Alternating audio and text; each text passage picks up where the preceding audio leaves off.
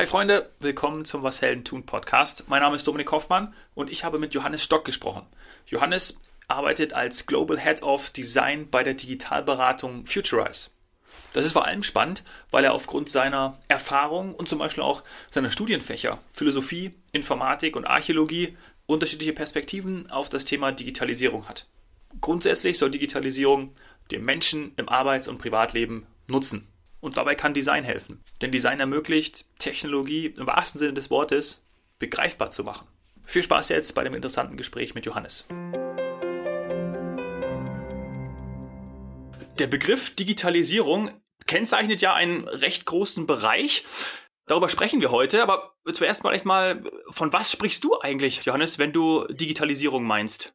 Mir ist es ganz wichtig, immer erstmal von dem Menschen zu sprechen, dem die Digitalisierung hoffentlich nützt. Also wirklich vom, vom Menschen her zu überlegen, was wollen wir denn hier mit Digitalisierung erreichen? Und dann könnte man sagen, Digitalisierung ist eine bestimmte Form von, oder Teil der Digitalisierung ist eine computergestützte Datenverarbeitung und digitale Technik, die wir in unterschiedlichen Kontexten einsetzen können, um unser Arbeiten, Zusammenleben ähm, und, und andere Aspekte des, des privaten wie des öffentlichen Lebens besser, leichter, schöner zu gestalten.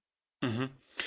Jetzt ist es ja so, dass ich glaube, manche verbinden damit was Positives. Ich zum Beispiel, du glaube ich auch. Mhm. Jetzt haben viele natürlich auch Digitalisierung. Da können wir später auch nochmal, glaube ich, ähm, drüber sprechen. Mein Gott, ähm, bei mir hat der Arbeitsplatz wegrationalisiert, bei dem anderen gibt es neue Chancen. Also das, da verbindet ja jeder auch dann irgendwie was Individuelles mit. Aber im Grunde ist ja das schon dann der Punkt, dass Digitalisierung überall stattfindet, in jedem Lebensbereich, oder? Mhm. Dass wir das Grunde genommen gar nicht mehr wirklich trennen können. Also ich ja. glaube, so, so wie wir vor zehn Jahren vielleicht noch über Digitalisierung gesprochen haben, wo wir gesagt haben, da kommt etwas komplett Neues auf uns zu und die Leute nochmal ganz anders haben ranführen müssen, das ist längst nicht mehr Teil der Lebensrealität oder auch der Arbeitsweltrealität, in der wir sind. Denn äh, die Digitalisierung ist ja rund um uns und sie ist Teil dessen, was wir tun und wie wir leben und wie wir arbeiten. Und deswegen ist es ganz schwer, dazwischen überhaupt noch zu trennen. Und trotzdem muss man natürlich gezielt die Frage stellen, wie können wir Digitalisierung möglichst positiv nutzen, damit wir uns in eine gute Richtung bewegen. Mhm. Und da hast du auch einen guten Punkt gesagt, denn während der Covid-19-Pandemie kam es ja so vor, dass vielleicht digitale Entwicklungen, die vermeintlich zwei Jahre gedauert haben, auf einmal in gefühlt zwei Tagen möglich waren. Ähm, hast du das auch beobachtet, dass vor allem Unternehmen digitaler geworden sind? Stimmt das überhaupt? Ist ja auch mal eine Frage. Oder sprechen nur alle davon? Also ich glaube, äh, wie du anfangs, anfangs ja gesagt hast, das, das Feld des Digitalen ist ja riesig groß. Und ich denke mal, wenn wir da reinzoomen, ein Aspekt, nämlich der digitalen Kommunikation, äh, Ermöglichung von Remote Work und so weiter, das hat auf jeden Fall einen ordentlichen Boost erlebt in der, in der Pandemie. Das würde ich auf jeden Fall sagen, denn wir mussten ganz schnell natürlich auf uns auf eine neue Realität einstellen. Und das kann natürlich das Digitale sehr gut, weil es eben ganz stark aus einer Technologie und aus einer technologischen Möglichkeit her neue ja, Realitäten auch schaffen lässt und da eben die Tools zur Verfügung steht, die gibt es ja schon alle seit längerer Zeit, die sind erprobt und deswegen konnten ganz viele äh, Unternehmen auch gut reagieren und die in ihre Arbeitsprozesse und ihre Arbeitsweisen direkt involvieren. Am Anfang gab es noch so Anlaufschwierigkeiten, darüber haben wir ja schon an anderen Stellen wurde da schon viel drüber gesprochen. Aber ich denke, im Ganzen hat es natürlich dafür gesorgt, dass wir diese Digitaltechnologien der Kommunikation ganz schnell als Tools begriffen haben und in unsere Arbeitsweisen integriert haben. Das habe ich schon auch gesehen, ja. Ja, das, das Feld ist groß, wir haben es gesagt, aber muss man da dann auch doch so unterscheiden, dass, wenn man davon spricht, wir sind digitaler geworden, dann muss man eben genau hinschauen und wenn man jetzt Zoom nutzt für die digitale Kommunikation, ja, dann ist das irgendwie auch ein Schritt in diese Richtung, aber äh, Geschäftsmodelle, mir fällt ja gerade ein Beispiel ein, ähm, ich kriege von Shopify immer die mhm. E-Mails, die Newsletter. Und natürlich wurde in der Zeit unfassbar, ja auch teilweise umsonst, also kostenlos, den äh, Selbstständigen oder wem auch immer, der dann eben Shopify genutzt hat, ermöglicht, wenn du eigene Produkte zum Beispiel hast, die dann über Shopify anzubieten, damit man in der Zeit als, ja, als, als Künstler, als Geschäftsmann, als Selbstständiger, wie auch immer, dann entsprechend Umsatz machen konnte. Das ist so der eine Part, schnell zu mhm. reagieren, zum Beispiel über so eine Lösung wie Shopify. Der andere, dass jetzt Unternehmen ihr über Jahrzehnte gewachsenes Geschäftsmodell irgendwie auf einmal umstellen mussten, das geht ja dann eben nicht über zwei Tage, oder? Wie, wie siehst du das? Nee, und da sehen wir halt die, die unterschiedlichsten Geschwindigkeiten, die die Digitalisierung mhm. auch, auch gelten. Je näher wir, sagen wir mal, an der Infrastruktur dran sind, also auch in, zum Thema ähm, Supply Chain, ähm, Thema grundsätzlich ähm, Themen der, der Produktion, der, der Materialbeschaffung und so weiter. Je näher wir da dran sind, desto länger dauert es natürlich überhaupt, einen digitalen Wandel oder einen Wandel generell herbeizuführen. Ähm, letztlich ist da, sprechen wir da eben dann von, von Jahren, äh, die es dauert, um Dinge zu verändern. Aber natürlich kann es immer wieder solche Umbruchspunkte geben, ne, wo man sagt, wir müssen jetzt ganz schnell Entscheidungen herbeiführen, die wir vielleicht sonst noch über Monate, vielleicht sogar Jahre noch hinausgezögert hätten. Also was ich schon sehe, auch bei unseren Kunden, ist ein Bewusstsein dafür, dass man bestimmte Entscheidungen rund um Digitalisierung nicht mehr auf die lange Bank schieben kann, sondern sich jetzt Ziel damit beschäftigen muss, weil man ja auch sagen kann, wir sind jetzt gerade in einer Krise, wir, wir, wir gehen hoffentlich gut durch die Krise durch, aber das ist die neue Normalität, an die wir uns gewöhnen müssen. Und äh, das, das können gesundheitliche Krisen sein, das können finanzielle oder ökonomische, ökologische Krisen, in der stecken wir immer noch mittendrin. Das heißt also, das ist der normal, das ist der neue Normalzustand, in dem wir uns gewöhnen müssen. Und da müssen wir uns die Frage stellen, was kann uns Digitalisierung helfen, um mit diesen Krisen einfach in Zukunft besser umzugehen? Mhm. Ich glaube, das ist eine große Frage, die stellen wir noch mal ein bisschen zurück. Ähm, ich kann mir vorstellen, dass als Digitalberatung ihr, du, das Team von Futurize ja in den letzten Wochen besonders auch in Anspruch genommen wurdet von euren Kunden, vielleicht auch von neuen Kunden, die gesagt haben, hey, wir müssen jetzt hier was machen. Wie war das? Also wie sah da euer, euer Workload auch aus? Ich kann mir vorstellen, da ging es heiß her, oder? Da ging es heiß her, vor allem in den ersten zwei Monaten, würde ich mal sagen, weil ähm, bei vielen Unternehmen war es so, wir haben die Infrastruktur, wir haben grundsätzlich die digitalen Tools, um uns zum Beispiel zu vernetzen und zu kommunizieren. Aber wie läuft denn das überhaupt ab? Wie machen wir das denn? Wie, wie können wir denn gemeinsam über einen Zoom-Call Entscheidungen treffen oder einen Workshop, einen Kreationsworkshop abhalten und so weiter? Ja. Wir hatten viele Nachfragen in dieser Richtung. Das heißt also, wo wir als Facilitatoren reingegangen sind, als Moderatoren reingegangen sind und versucht haben, mit den Leuten zusammen in einer, in einer ko-kreativen Art und Weise mh, hm, Ergebnisse zu erarbeiten, zu entsprechenden Entscheidungen zu kommen, um dann auch mit den Themen weiterzukommen, weil äh, man konnte natürlich einige Themen zurückstellen, aber beileibe nicht alle. Man musste dafür sorgen, dass es, dass es weitergeht. Und da lag, sagen wir mal, der Schwerpunkt der Arbeit in den letzten Monaten, würde ich sagen. Gibt es da etwas, interessiert natürlich immer irgendwie brennt, gerade auch für diejenigen, die selber ja auch noch nach Lösungen suchen, irgendwie einen Case, ein Beispiel, der dir besonders im Kopf geblieben ist oder wo ihr auch gerade noch dran arbeitet, von dem du vielleicht auch berichten kannst, der dich überrascht hat, der dich ähm, ja so positiv natürlich auch überrascht hat, aber vielleicht auch negativ. Gibt es da irgendwie was, das du, von dem du berichten könntest? Hm. Also eine Sache, die mir, die mir im Kopf ganz stark geblieben ist, war, wir haben eine, eine, eine Serie von Webinaren dazu gemacht, wie eigentlich Leadership in diesen Zeiten funktionieren kann. Das heißt, wie kann ich als jemand, der im Digitalbereich das ist eben unser Schwerpunkt, unterwegs ist, mit meinem Team, mit meinen, mit meinen Kollegen zusammen mh, hm, dafür sorgen, dass wir trotz dessen, dass ganz arg viel an direkter Nähe und direkter Zusammenarbeit wegfällt, wir trotzdem genug Kontakt zueinander halten, unser Vertrauen gegenseitig ähm, erhalten und weiter ausbauen, um gemeinsam an Themen zu arbeiten. Und das war für mich ein ganz großer Aha-Moment, äh, äh, könnte man sagen, weil wir in diesen sehr, ich würde sagen, in, im intimen Rahmen, also im kleinen Rahmen organisierten Webinaren von den Leuten, von den, von den Machern und, und Lenkern äh, gehört haben, was ihre Probleme, ihre aktuellen Probleme sind. Und das hat sich über den Lauf, äh, Verlauf der Zeit dann auch ein bisschen geändert. Mhm. Also anfänglich ging es eher darum, wie halten wir denn überhaupt Kontakt und wie, wie, wie können wir zusammen ähm, noch weiter arbeiten und dann mehr in Themen hinein, wie kann ich denn meine Leute unterstützen, die jetzt vielleicht zum Beispiel sich ein bisschen abgehängt fühlen, die jetzt auch nicht die, ähm, die besten Möglichkeiten vielleicht auch zu Hause haben, um, um weiterzuarbeiten. Ich, ich weiß, du hast einen, einen, ganzen Podcast auch zu diesem Thema schon gemacht. Und ähm, das fand ich sehr, sehr spannend, also mit, mit wirklich mit den Leuten in Dialog zu gehen.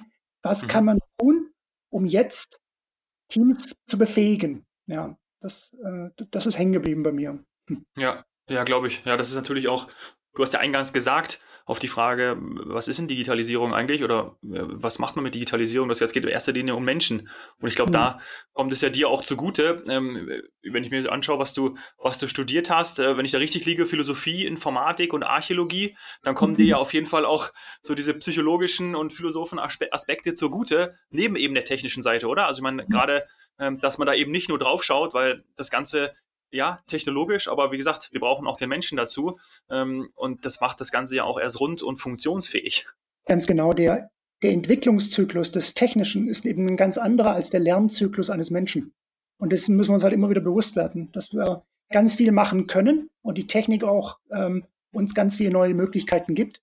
Aber wir auf der anderen Seite immer sicherstellen müssen, dass wir alle dem Ganzen auch folgen können, also da Schritt halten können und ein großer Teil meiner Arbeit und auch äh, der Arbeit, die wir bei Futures machen, hat damit zu tun, dass wir die bestmögliche Liaison, könnte man sagen, zwischen Technologie auf der einen Seite und den menschlichen Anforderungen, Bedürfnissen, Wünschen und Vorstellungen auf der anderen Seite hinbekommen. Mhm.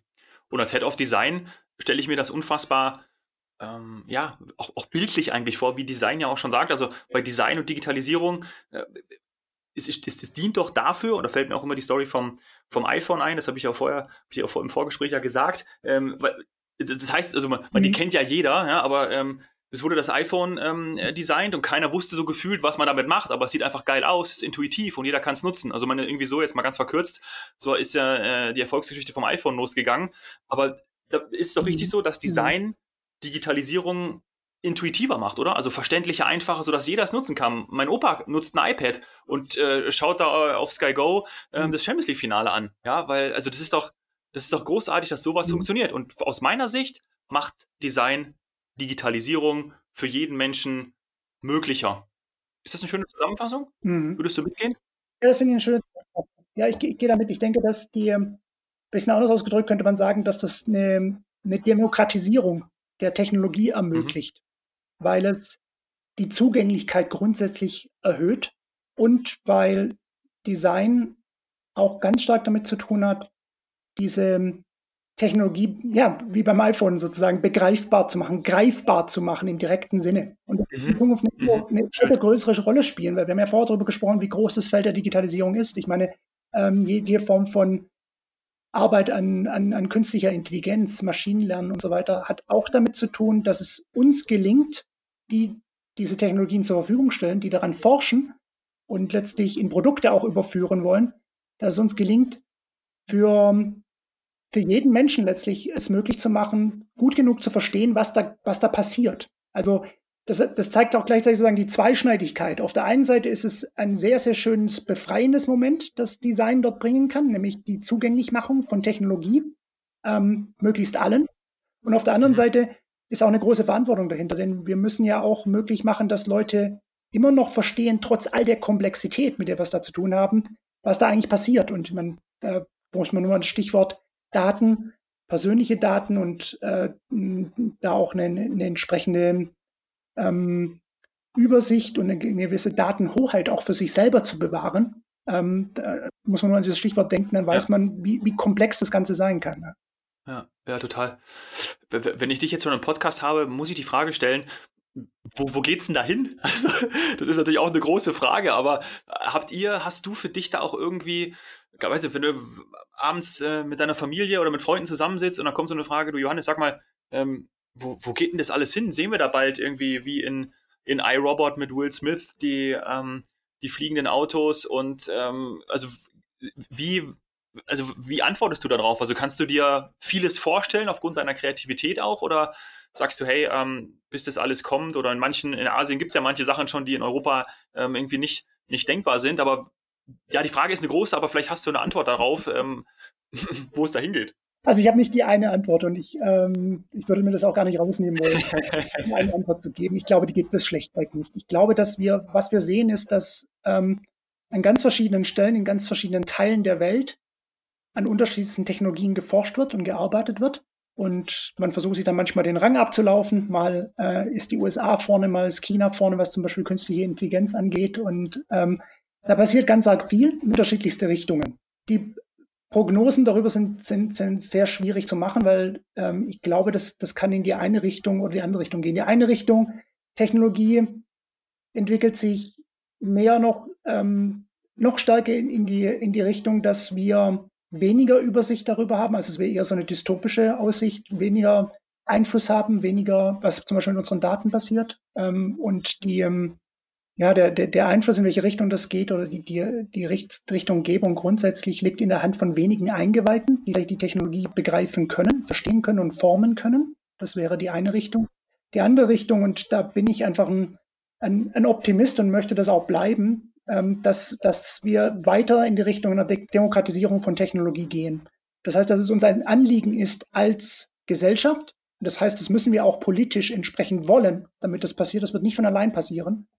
Aber dass wir in eine Richtung weitergehen, wo wir sagen, wir wollen, dass es Transparenz darüber gibt, was im Hintergrund passiert. Also dass es halt eben gerade nicht diese Blackbox, die oft beschriebene ähm, bei der künstlichen Intelligenz zum Beispiel gibt, sondern dass es ganz klare Richtlinien gibt, dass wir ganz klare gesetzliche Vorgaben auch schaffen, was mit der Technologie passiert, zu was sie genutzt werden kann, zu was sie auch nicht genutzt werden kann und wer in welchen Händen sie letztlich auch liegt. Ja, ähm, das ist ein großes Thema. Und ähm, ich glaube, dass, also nochmal ein bisschen spezifischer auf deine Frage, ich glaube, dass mein Wunsch wäre, dass wir Szenarien sehen, in der Technologie ganz gezielt dazu genutzt wird, um das Potenzial von Menschen zu fördern und zum Vorschein zu bringen. Das heißt also wirklich Technologie, die uns unterstützt bei dem, was wir täglich tun, egal ob es bei der Arbeit ist oder in unserem privaten Umfeld.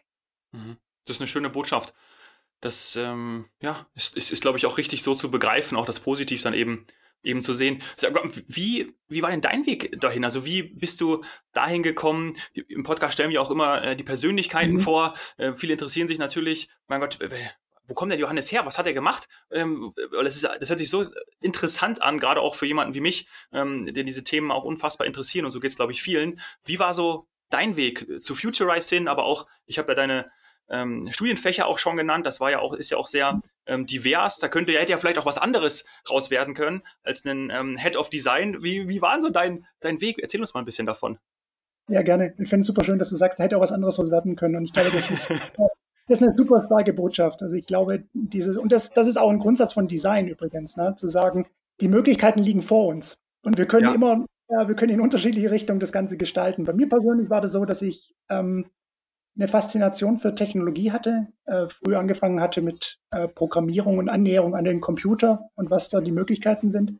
Und auf der anderen Seite mich immer schon sehr stark für die menschlichen Zusammenhänge und die, die, Frage, die Fragen, die wir als Menschen in uns tragen, äh, hatte. Und aus dieser, aus dieser Leidenschaft heraus oder diesem Interesse heraus, könnte man sagen, dann eben angefangen habe, zum einen äh, Informatik zu studieren, auf der anderen Seite Philosophie, und vielleicht auch noch ein, ein historisches Interesse hineinzutragen durch, durch, äh, durch mein, mein, mein Studium der Archäologie, um dann herauszustellen für mich, dass mich im Grunde genommen diese Schnittstelle interessiert zwischen Technologie auf der einen Seite und dem Menschen und zwischenmenschlichen Verhaltensweisen, äh, Weisen der Zusammenarbeit und so weiter. Und wie man das zusammenbringen kann. Wie können wir Technologie bestmöglich für den Menschen nutzbar machen? Und ähm, das hat mich dann über verschiedenste Stationen im Agenturbereich, im, im Beratungsbereich auch ähm, mal auf Richtung Produkt äh, gebracht, ähm, um einfach mal zu schauen, wie passiert es denn, wenn man gemeinsam mit einem Team über längere Zeit hinweg an, an Produkten arbeitet und versucht dort Design-Denke mit reinzubringen. Aber ich, ich habe nie Design selbst studiert. Das heißt, ich war, bin ein Quereinsteiger. Ich habe damals mit, mit, mit einem Job angefangen, den, der nannte sich Konzepter weil es den Beruf UX-Designers, das war eigentlich die Arbeit, die ich gemacht habe, den gab es damals noch nicht in Deutschland. Ne? Es gab noch keine, keine, kein Studium, keine Ausbildung oder sonst irgendwas in der Richtung. Ähm, aber im Grunde genommen war das Interaktionsdesign, digitales Design äh, von Applikationen und so weiter.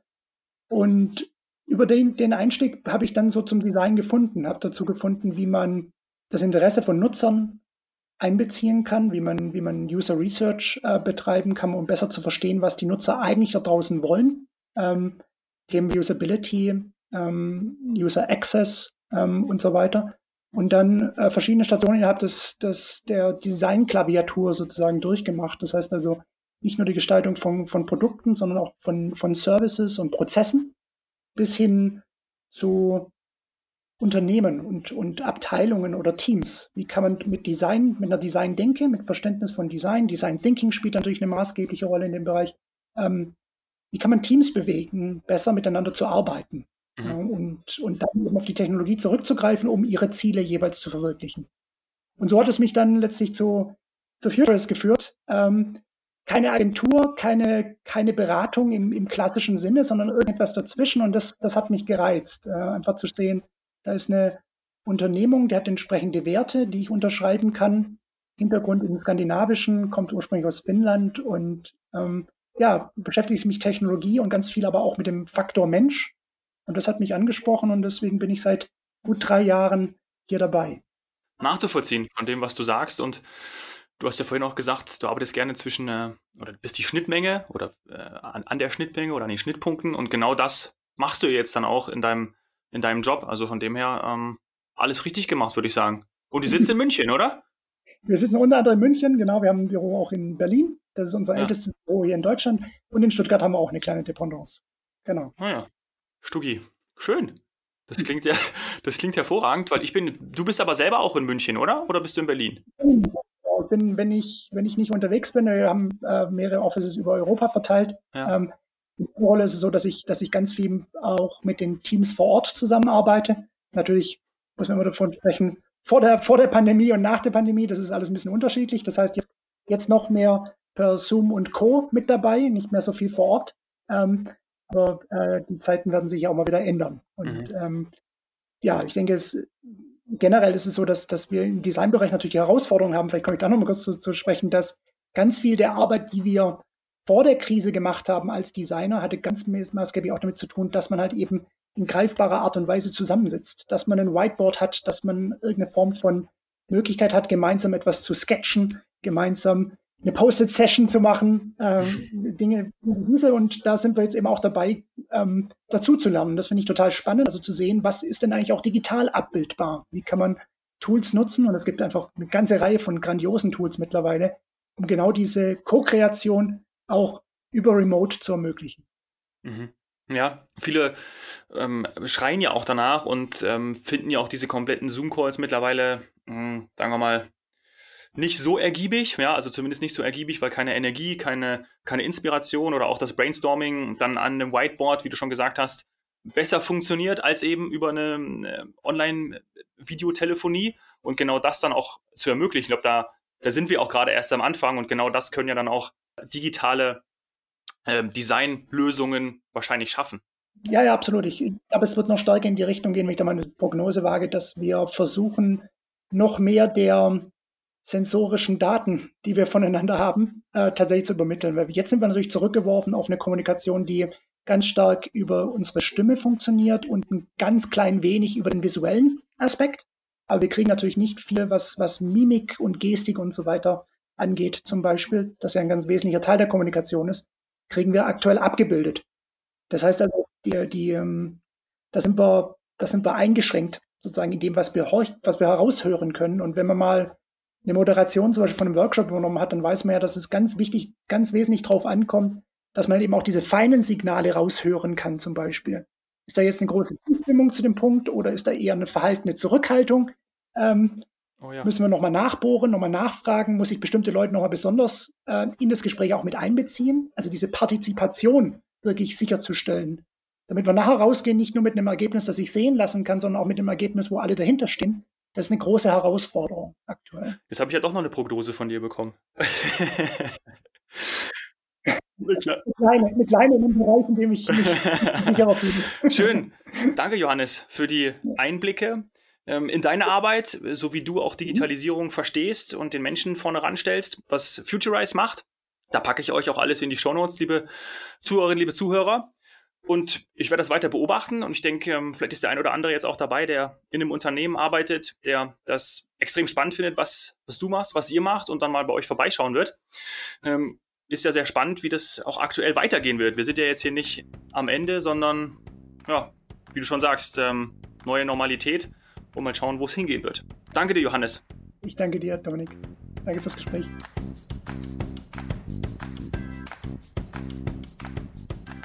Was habe ich aus dem Gespräch mit Johannes mitgenommen? Das Digitale lässt gut und auch schnell neue Realitäten entstehen. Ich glaube, das haben wir alle in den letzten Monaten erfahren.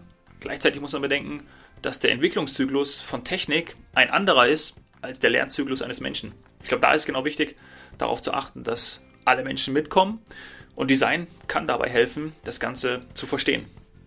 Wenn dir die Folge mit Johannes gefallen hat, hinterlass bitte eine 5-Sterne-Bewertung bei iTunes. Schlag mir gerne Gäste vor, Freunde, Bekannte aus deinem Umfeld, mit denen ich hier im Podcast über ihr Business sprechen darf. Das wäre super. Melde dich dazu bei mir über Instagram, at domhoffmann oder schreib mir eine E-Mail an dominik.hoffmann.etwasheldentun.de. Danke sehr fürs Zuhören. Cheers, Hero.